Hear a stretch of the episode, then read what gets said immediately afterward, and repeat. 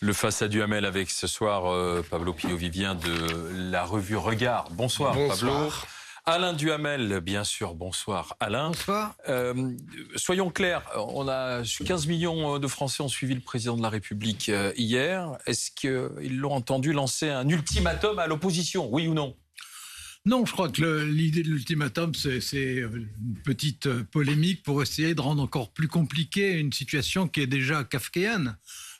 Il y a d'ailleurs une raison extrêmement simple, c'est que de toute façon, Emmanuel Macron n'est tout simplement pas en position de lancer des ultimatums. Euh, dans la phase actuelle, il est en situation de faiblesse. Il a essuyé une lourde défaite euh, dimanche dernier et il cherche euh, les voies et les moyens de, de sortir de ça. Alors, il a reçu les représentants des différents partis, il écarte l'idée de l'Union nationale, qui est une idée très populaire chez les gens, mais qui n'a aucune chance de se faire.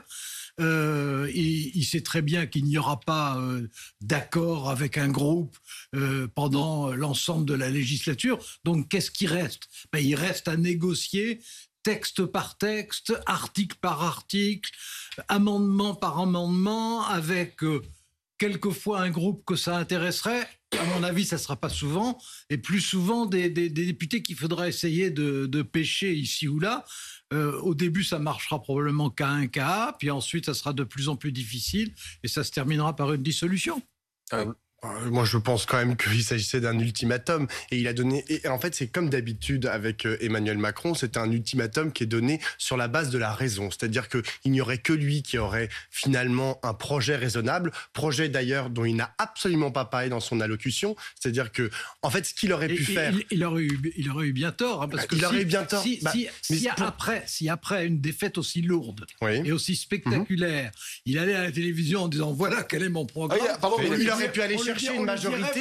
il aurait pu dire voici mon projet, sur cette base-là, je vais aller chercher une majorité. Il a fixé quelques lignes rouges notamment sur l'Europe, euh, sur euh, les, les, les, impôts. Est-ce que, des, lignes rouges, ça fait un projet? Certainement pas. Pas accroître les déficits et pas augmenter les impôts et pas augmenter l'endettement. Moi, pour moi, le principal problème de son allocution et de sa tactique, de la tactique qu'il est en train de développer aujourd'hui, c'est que c'est toujours la même, c'est la technique de la raison et de dire, en fait, regardez, il y a des, il y a des, il y a des problèmes dans notre société qu'il a identifiés. Il a parlé du pouvoir d'achat. On peut imaginer que c'est aussi sur les questions de, de, de, du service public de la santé ou autre. Et il dit sur ces, sur ces sujets-là, il faut être raisonnable et on va tous trouver euh, des, des accords, on va tous, on va, on va tous réussir à, à se donner la main pour pouvoir avancer. Le problème de ça, c'est que c'est ruiner en fait, c'est mettre de côté la question des idéologies, euh, des, du, des, clivages en fait qui sont si importants pour faire vivre notre démocratie. Et c'est un énorme problème. alors la question des clivages, il ne met pas du tout de côté puisqu'il en a justement parlé dans sa allocution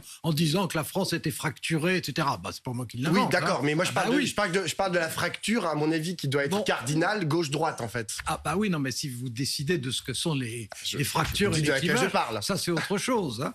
Bon, mais euh, sur le fond, là, on est dans une situation où le gouvernement est minoritaire. Mhm. Bon, dans une situation où aucun groupe n'a manifesté la moindre intention de passer un pacte de législature avec euh, le gouvernement. Sur la base de son programme, de ce qu'il a dit euh, pendant sa campagne. il peut le changer. Non, mais... dire j'ai changé, maintenant je vais faire, une, je vais faire un programme pour que les LR rentrent dans la coalition. Je peux poursuivre mon raisonnement.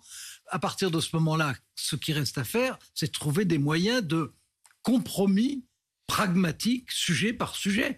Il avancera ses propositions, elles ne plairont pas comme ça, euh, il y aura des contre-propositions, on discutera, on fera de la Ve République bis, mhm. c'est-à-dire qu'on introduira du parlementarisme dans notre présidentialisme. Et ça marchera, je pense, qu'à un cas pendant un petit moment, et puis ensuite ça bloquera. Justement, puisque vous parlez de cas un cas, euh, la Première ministre, Madame Borne, a parlé de chemin cet après-midi. Elle a dit qu'il fallait qu'elle trouve son, chemin. Oui, bah, on aimerait bien que, en fait, ils aient réfléchi ça. Chemin de Damas, un chemin de croix, un chemin chaotique. Je ne sais pas quel type de chemin c'est, mais en tout cas, ils auraient pu y réfléchir en amont. On savait très bien. Dire, euh, Non, mais c'est comme d'habitude, c'est-à-dire que avant d'être battu. Avant, exactement. Mais Bah, je suis désolé, mais c'était une hypothèse. C'est une hypothèse que le que l'exécutif Oui, et que le président aurait pu anticiper. Si, vous fait. êtes de, si vous êtes de bonne foi, il est assez rare qu'on aille vers une élection en anticipant consciemment, délibérément son Ça échec. bah, ça s'appelle. Non, mais d'autant plus, que, d'autant plus que si vous vous rappelez, Mhm. euh, ce que donnaient les projections en siège n'était pas du tout un effondrement. Je suis complètement d'accord, mais Bon, genre, donc, à mon euh, avis, à mon avis, il est aussi du, du ressort de responsables politiques, soi-disant de la D'accord. d'Emmanuel Macron, que d'envisager ce type de possibilité. Ça, c'est la première chose. La deuxième chose, c'est que moi, je veux bien qu'il y ait un chemin, mais la question, c'est pour aller vers où? Et c'est ça qu'on attend et Bah, d'Elisabeth Borne et de et de Emmanuel Macron, parce que c'est vrai qu'il est Bah, le, le chef programme politique de son- présidentiel. Comment? Le- le- c'est pour aller vers le programme présidentiel. C'est quoi exactement son programme présidentiel? Alors, ça, alors ça, ça, je vous ai entendu déjà l'autre Oui. jour dire ça.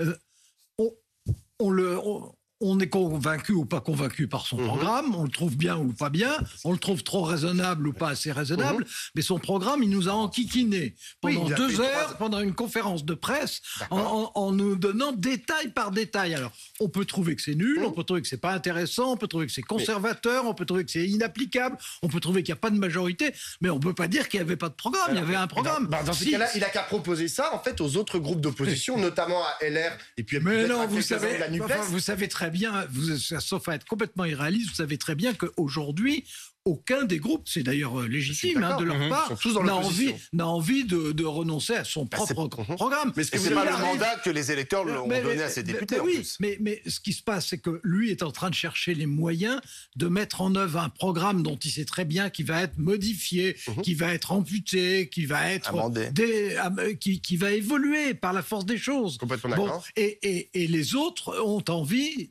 dans un premier temps, euh, d'y d'y intégrer le maximum de ce que chaque groupe souhaite, et puis dans un deuxième temps, comme on peut pas intégrer euh, chaque groupe en même temps sur chaque euh, sujet, eh ben ça bloquera. Mais le problème, c'est que même si on, moi, je suis complètement d'accord avec tout ce que vous venez de dire là à l'instant. Ça, c'est euh, bien. Le problème, Vous pro- vous progressez, Je, progresse. Mais il y a quand même un problème de méthode. C'est-à-dire qu'il n'a pas donné la méthode en fait. Comment est-ce qu'il va s'élaborer? Comment va s'élaborer en je fait ce, ce chemin de il Damas il, va, il va falloir, ça- il va falloir l'inventer puisque ça n'a jamais eu lieu. Bah, c'est peut-être ça dont il aurait pu parler. Oui, mais alors c'est curieux. Quitte à dire que quelque hier, chose.